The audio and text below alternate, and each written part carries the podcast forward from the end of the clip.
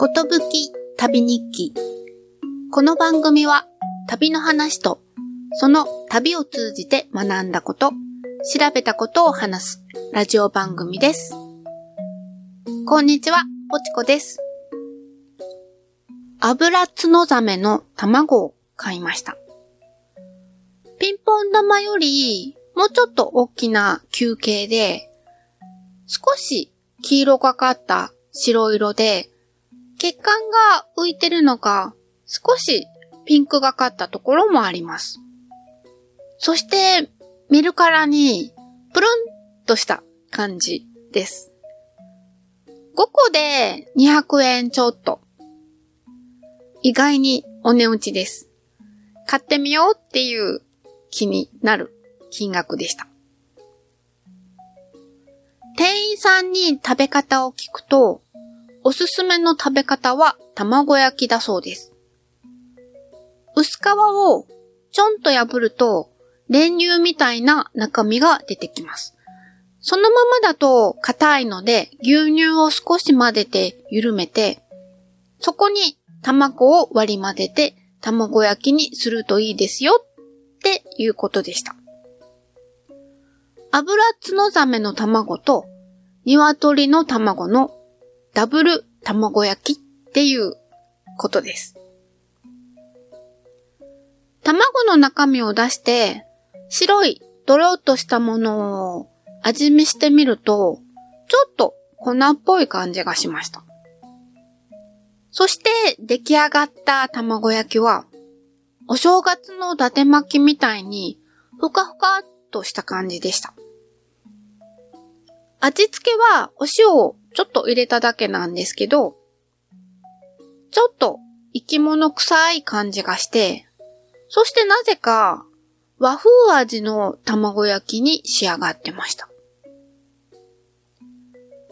甘辛のお出汁で煮てもいいですよって言ってたので、煮てもみました。お出汁に入れると薄皮が破れて中身が出てくるけど、気にせずにそのまま煮たらいいですよって言われたのでその通り。出汁の中に液体が広がって、そして煮ていくとそれが固まりました。ちょっと粉っぽい卵の白身の甘辛煮っていう感じの味でした。卵焼きの方が美味しいなーって思いました。調べてみると、油津のためは昔から食用にされていて、迅速に処理された身はアンモニア臭もなくって美味しいんだそうです。いつか身の方も食べてみたいなって思いました。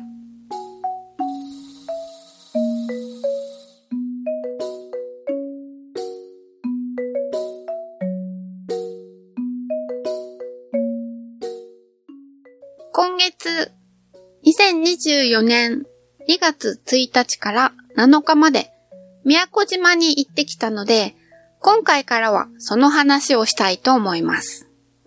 まずは1日目のお話です。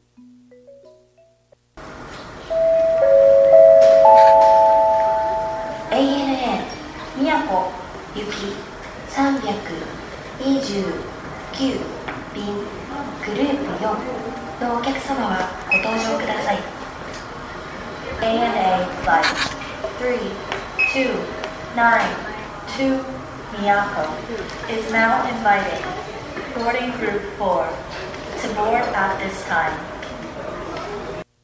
中部国際空港セントレアから宮古島までは毎日直行便が出てます。行きの所要時間は2時間55分。帰りは2時間10分で帰ってこれちゃいます。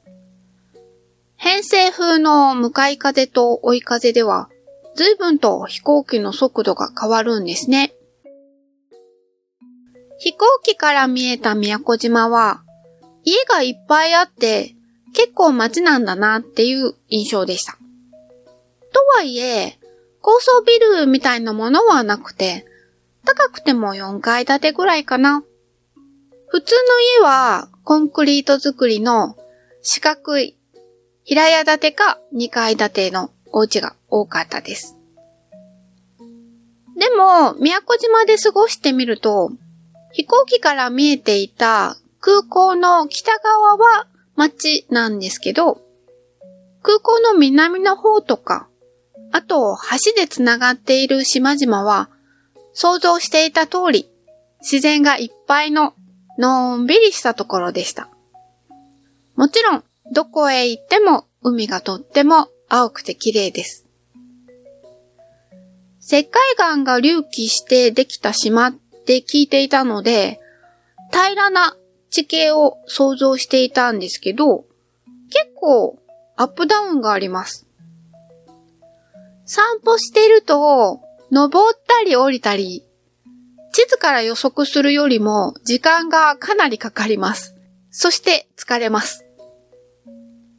アップダウンがあるし、基本的に暑いところだからか、地元の人たちは車で移動するみたいで、ブラブラと歩いている人はほとんど見かけませんでした。私たちが滞在した2月初旬の気温は、天気が良ければ25度ぐらい。天気が悪いと20度を切って、おまけに風が強く吹くので、上着が必要になります。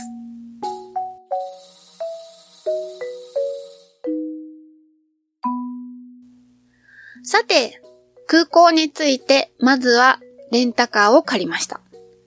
でも、レンタカー会社のシャトルバスで営業所に着いたところで、携帯を空港のトイレに忘れてきちゃったことに気がついたんです。うぎゃーって感じです。空港に着いてトイレにいたんですけど、ジーンズのお尻のポケットに入れてた携帯を落とさないようにって思って、トイレットペーパーホルダーの上に乗せて、で、そのまま出てきちゃったんですよ。半年ほど前にも同じようなことをしたんですよね。これで2回目です。我ながら学ばないなって嫌になります。話を聞いてたレンタカー会社の人が、もう一度車を出して空港まで送ってくれました。おまけに、ここで待ってますねって待っててくれました。とっても優しかったです。お世話になりました。でも、携帯を忘れたのは、預けた荷物を受け取る場所にあったトイレなんです。そこへは戻れないんです。空港のインフォメーションは見当たらないし、観光案内のカウンターにも人がいなかったので、航空会社のカウンターに行って事情を話すと、電話で問い合わせてくれました。そしたら、どなたかが見つけてくれて、届けてくれてありました。ありがとうございます。スタッフの方が取りに行ってくれました。旅行が始まった早々にたくさんの人にご迷惑をかけてしまいました。反省です。レンタカー会社に戻ると、夫はもう手続きを済ませて車に乗って準備万端でした。宿に向かいました。今回予約した宿はビラです。コンドミニアムみたいな感じの部屋です。平屋建てで昔の長屋みたいに何軒かくっついてるような感じの部屋でした。人さんは常駐してなくて、チェックインのお時間が過ぎると、事前に送られてきた暗証番号で鍵を開けることができるというシステムになってました。キッチンは、こじんまりとしていて、IH のコンロが一つだけ。でも、電子レンジもあるし、食器と調理器具は最低限なんですけど、ちゃんと揃ってて、なので、簡単な料理を作ることができました。おまけに、洗濯機もあるし、なんと乾燥機までついていたのがとっても嬉しかったです。それもガスの乾燥機で、初めてガスの乾燥機を使ったんですけど、あっという間に乾きますね。なんかもう欲しくなっちゃいました。ゴミは時間までにドアの前に出しておけば持って行ってもらえました。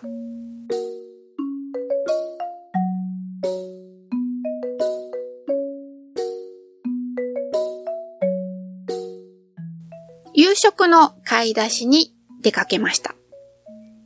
近くに道の駅ならぬ島の駅というのがあったので、覗いてみると、閉店時間が近かったので、お弁当がなんと半額になってました。ついてますね。真っ黒なイカスミ焼きそばを買いました。真っ黒な色に惑わされて、食べても何の味なのか一瞬わからなかったです。人って案外、味覚ではなくて、視覚？目？で食べているのかもしれないですね。よーく味わってみたら、カツオだしとイカスミのコクが混ざった感じの味でした。麺は食べ慣れた焼きそば麺ではなくて、しっかりした噛み応えの都そばでした。キャベツと豚肉も入ってとっても美味しかったです。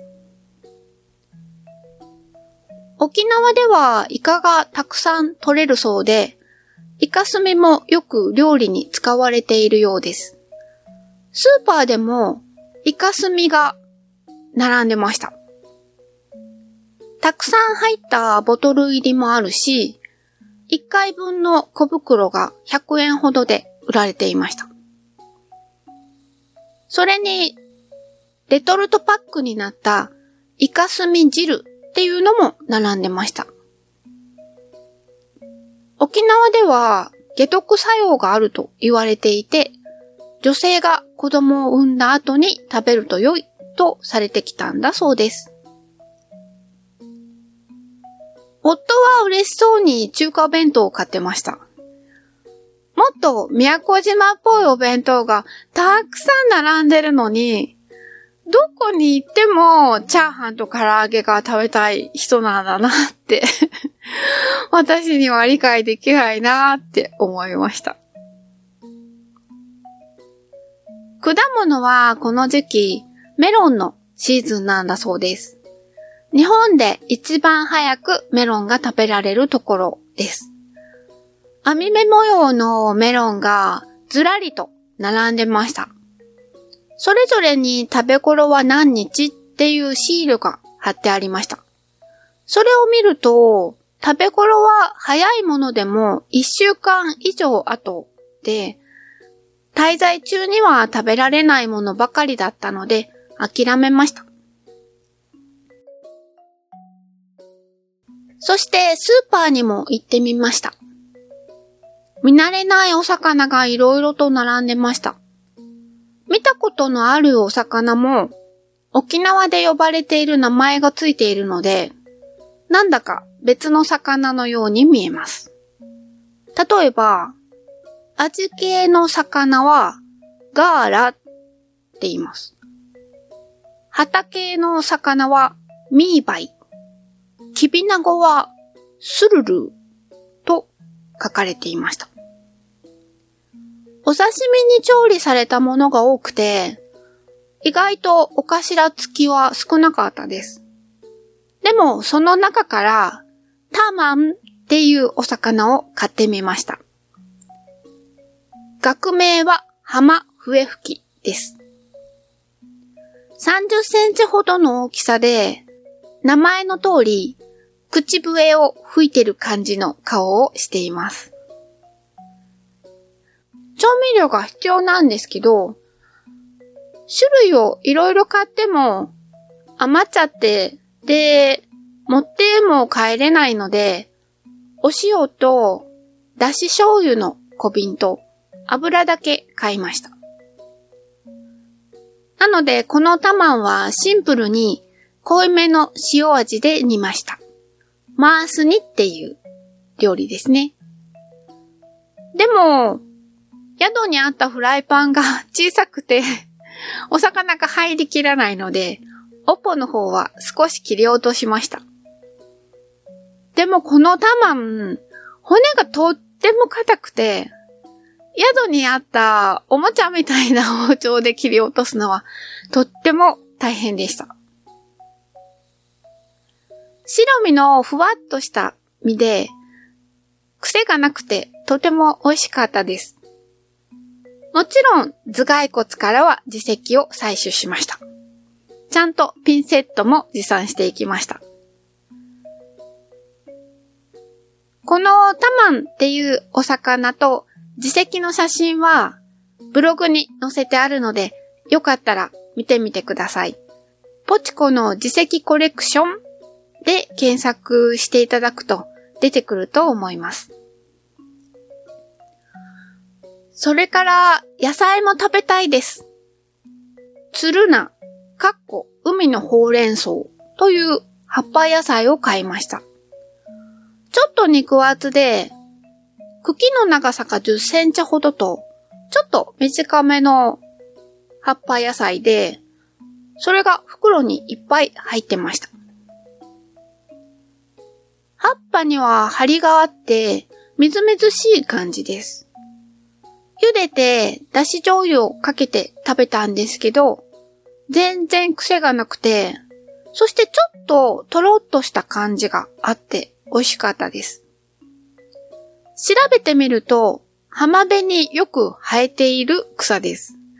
宮古島のビーチにもたくさん生えてました。これかーって思いました。世の中には食べられる草がいっぱいあるんだなって思いました。名古屋では夕方6時にはもう真っ暗なんですけど、宮古島では6時を過ぎても明るいです。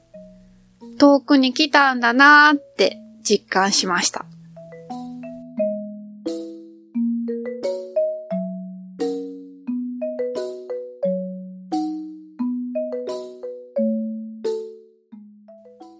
ディングです。X にハッシュタグ、ことぶき旅をつけてポストしていただいたものを紹介したいと思います。村さんからいただきました。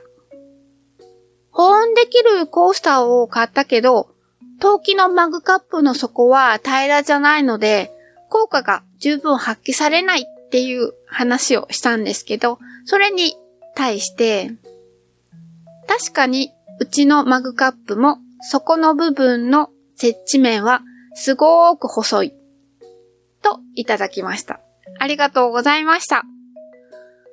そうなんですよね。意外と裏って見ないんですよね。